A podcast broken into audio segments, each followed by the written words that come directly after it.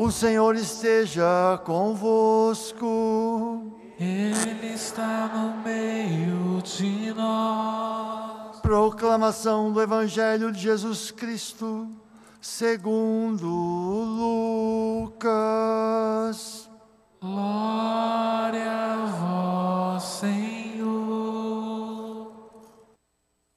Depois que os mensageiros de João partiram, Jesus começou a falar sobre João às multidões.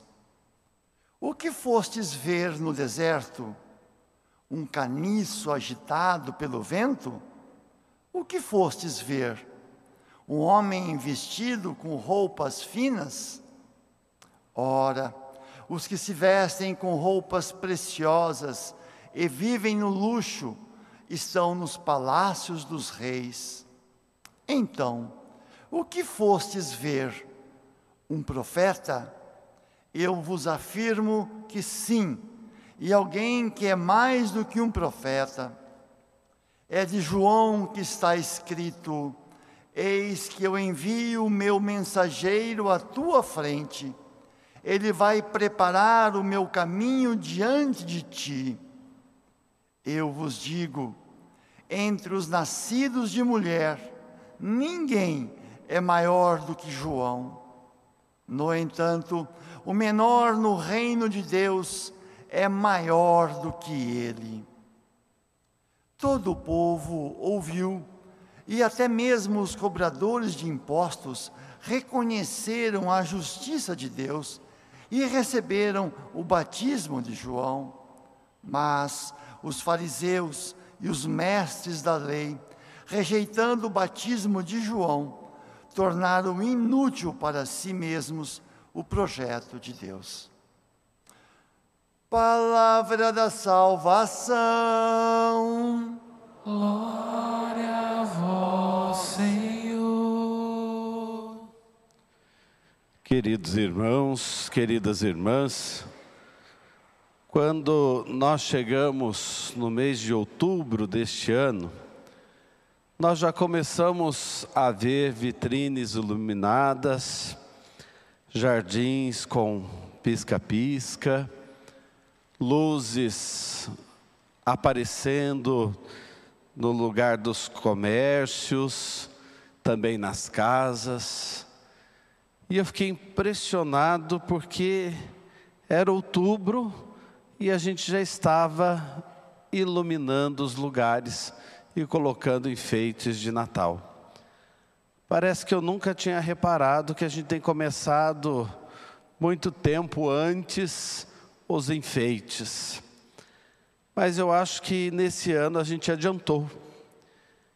E dá a impressão que isso veio traduzir a sede que a nossa alma tem de luz a sede que nós carregamos de enxergar uma luz no fim do túnel em tempos difíceis.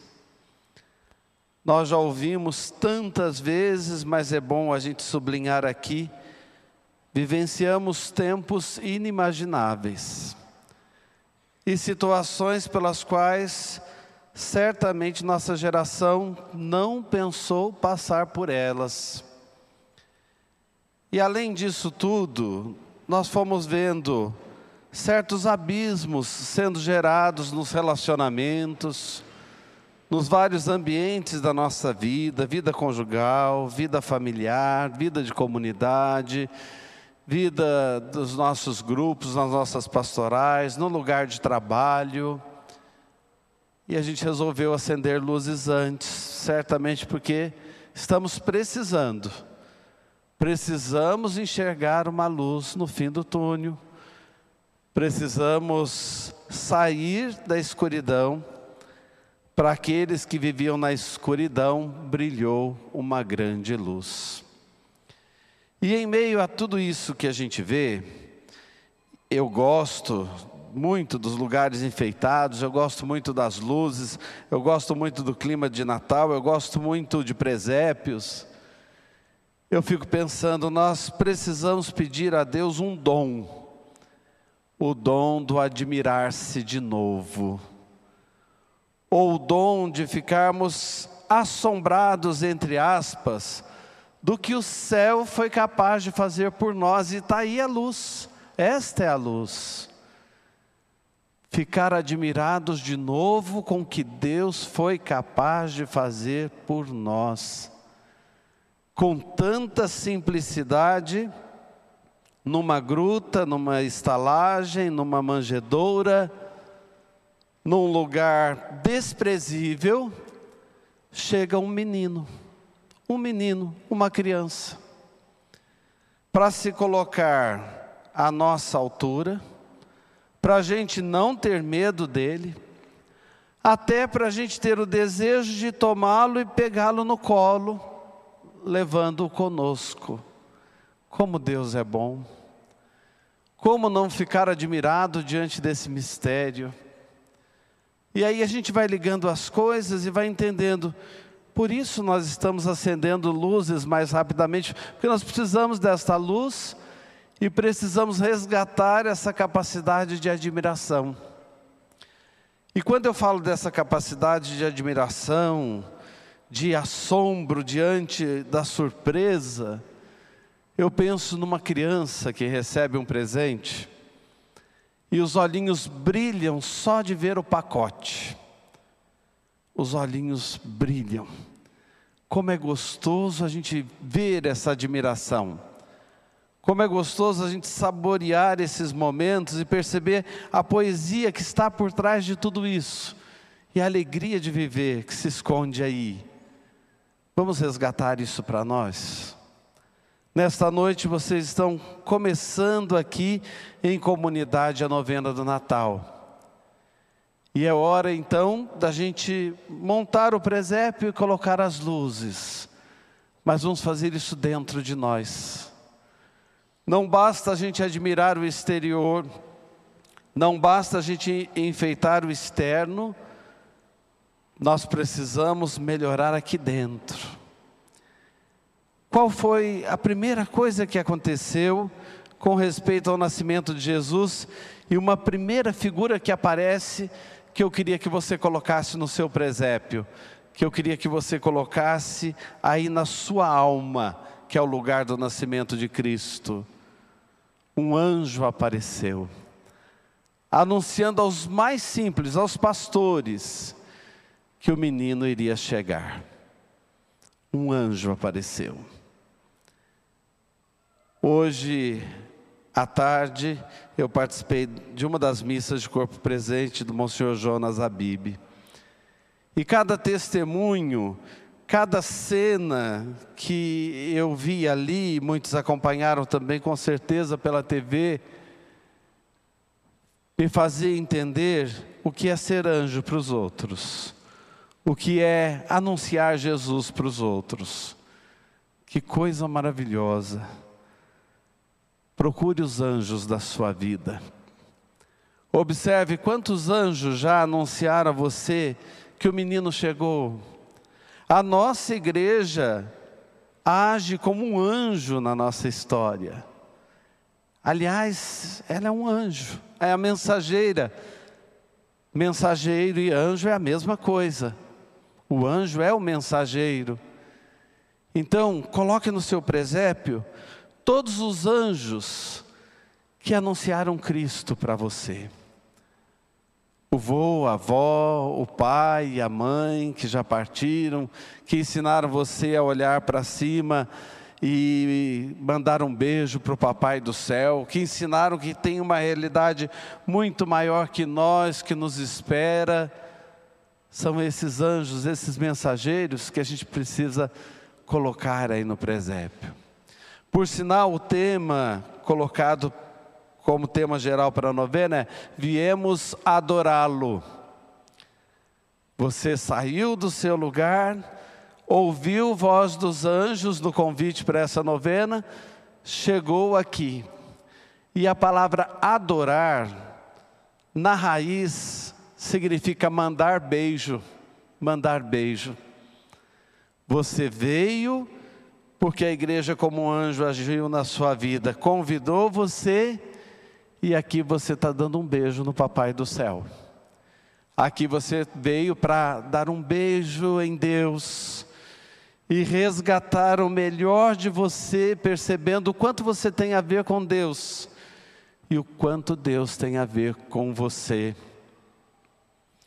Mas, para a gente não perder a voz do anjo, ou escutar bem o que o anjo diz, nós precisamos de iluminação. Então, coloque estrela no seu presépio. Não perca o brilho da estrela. Eu falei que nós vivenciamos momentos de escuridão e a gente quis depressa acender luzes, porque nós não nascemos para as trevas, nós nascemos para a luz. Porque nós não somos filhos da escuridão, nós somos filhos da luminosidade. E só o que é luz combina conosco. Não perca o brilho da estrela. E tudo aquilo que foi escuridão ou tem sido escuridão na sua vida, vamos levar a estrela ali para iluminar.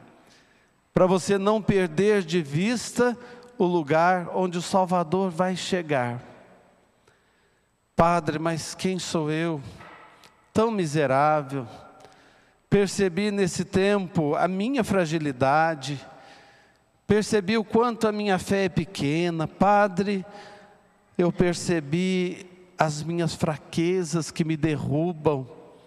Nesse tempo em que a gente se isolou um pouco mais, quantas pessoas se perderam em depressão, na ansiedade, no pânico, quase no desistir de viver. Como é importante a gente reconhecer que Deus escolhe justamente esse lugar que nós somos, com as fragilidades e as fraquezas que nós carregamos. Os primeiros que ouviram o anúncio do anjo foram os pastores os pastores de ovelhas, as pessoas mais desconsideradas na época de Jesus. Então, o anjo anuncia para nós mesmo. A estrela brilha é para você mesmo. Ah, mas eu acho que eu nem mereço, mas ele veio para você. E sabe, aquela gruta fria onde ele nasceu, Imagine aquela estalagem que era o lugar dos animais dormirem.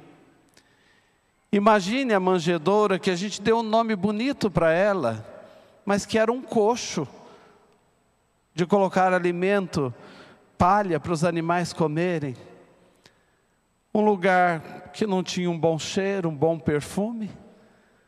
Um lugar de fundo de uma pensão, de um lugar que era, servia como albergue na época, e para onde levavam animais? Ali, na simplicidade daquele lugar, o menino veio. Imagine, o menino quer você, e quer nascer de novo dentro de você, na sua gruta, na estalagem que você oferece com simplicidade dentro de você numa manjedoura que esse ano você vai preparar. Padre, mas como é que a gente faz para entregar esse lugar para ele nascer? Como é que a gente faz? Isso é complicado? Não é. Quando Jesus fala de João Batista, ele fala da descomplicação de João Batista. Um homem firme na fé, que não se deixava balançar como um caniço é balançado pelo vento, um homem que não vestia roupas finas porque não estava preocupado com futilidades, mas entendia a essência do viver e por isso apontou o Salvador. Isso nós acabamos de ouvir no Evangelho e assim nós temos que ser. E onde é que o menino nasce? Me mostra, Padre, essa gruta dentro de mim me mostra essa estalagem e onde está a manjedoura? E eu vou falar uma coisa que vai te assustar agora. A gruta é o seu marido, crê em Deus Pai. A gruta é a sua esposa. Quer pior, a gruta é a sua sogra, seu sogro, aquele cunhado que às vezes é chato, aquele filho que está dando mais trabalho, aquela situação que exige mais de você, está ali a gruta. Você só precisa levar luz, seguir o brilho da estrela e você vai enxergar que o menino quer nascer ali a partir de você, a partir da sua vida, da sua história. Querem ver mais exemplo de gruta, de estalagem, de manjedoura? Aquela doença que você está enfrentando e talvez não esteja aceitando. Ou a enfermidade de alguém que você ama muito e fica perguntando para Deus: por quê, por quê, por quê? Ou aquela situação que mudou um pouco por causa das crises e você está angustiado, impaciente, até o seu medo pelo futuro, está aí a gruta. Nessas situações Deus quer nascer.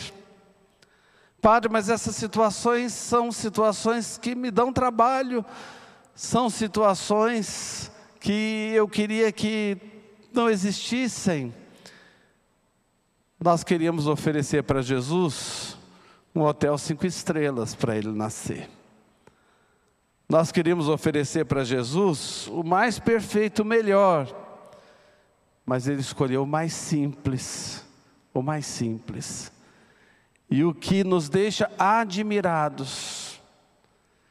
Então comece a observar na sua vida, na sua história, que essa admiração tem que estar presente em você também nas situações do dia a dia, porque o menino já está chegando em tudo isso que eu citei. Porque a gruta, a estalagem, a manjedoura estão lá. E você só precisa deixar o amor acontecer ali. Com as exigências que o amor traz, com as impaciências que se tornam para nós provação, eu quero terminar lembrando aqui uma frase de Santo Agostinho, que fala: o amor não se cansa, e quando se cansa, no cansaço se alegra. O amor não se cansa, e quando se cansa, no cansaço se alegra. Vamos resgatar hoje o melhor de nós para montar esse presépio dentro de nós e para perceber que essas peças estão muito próximas de nós, a gente aqui não estava vendo. E em todas essas situações, a estrela vai brilhar, porque o anjo indicou que a gente tem que caminhar para lá, e ali Jesus vai nascer. Amém.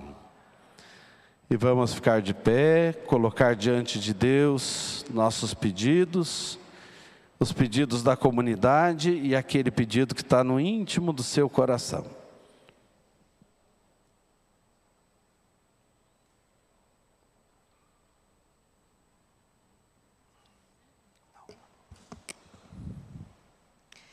Para que os líderes da igreja sejam fortalecidos e permaneçam fiéis em seu compromisso com o reino, rezemos.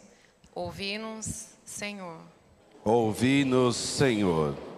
Para que os enfermos recebam dos médicos e familiares a solidariedade e o conforto, rezemos. Ouvi-nos, Senhor. Para que a alegria do advento nos leve a viver cada dia mais convictos do amor de Deus por nós, rezemos. Ouvi-nos, Senhor. Pelos que exercem algum tipo de liderança, para que sejam compassivos e misericordiosos, visando sempre o bem comum, rezemos. Ouvi-nos, Senhor. Pelo Padre Rinaldo, conduzido pela luz do Espírito Santo, continue dando testemunho de filial amor a Deus, rezemos. Ouvi-nos, Senhor. E colocando a mão sobre o coração, apresente a Deus aquela situação onde talvez para você seja mais difícil enxergar que ali é o lugar do nascimento, que ali é a gruta, que ali é a estalagem, que ali está a manjedoura, onde você precisa montar o seu presépio. Peça a Deus que alivie o seu coração e traga alegria em servir nessa situação e que você inspire paz àqueles que fazem parte do presépio da sua vida, cumprindo a sua parte. Escute o anjo e siga o brilho da estrela, hoje e sempre. Amém.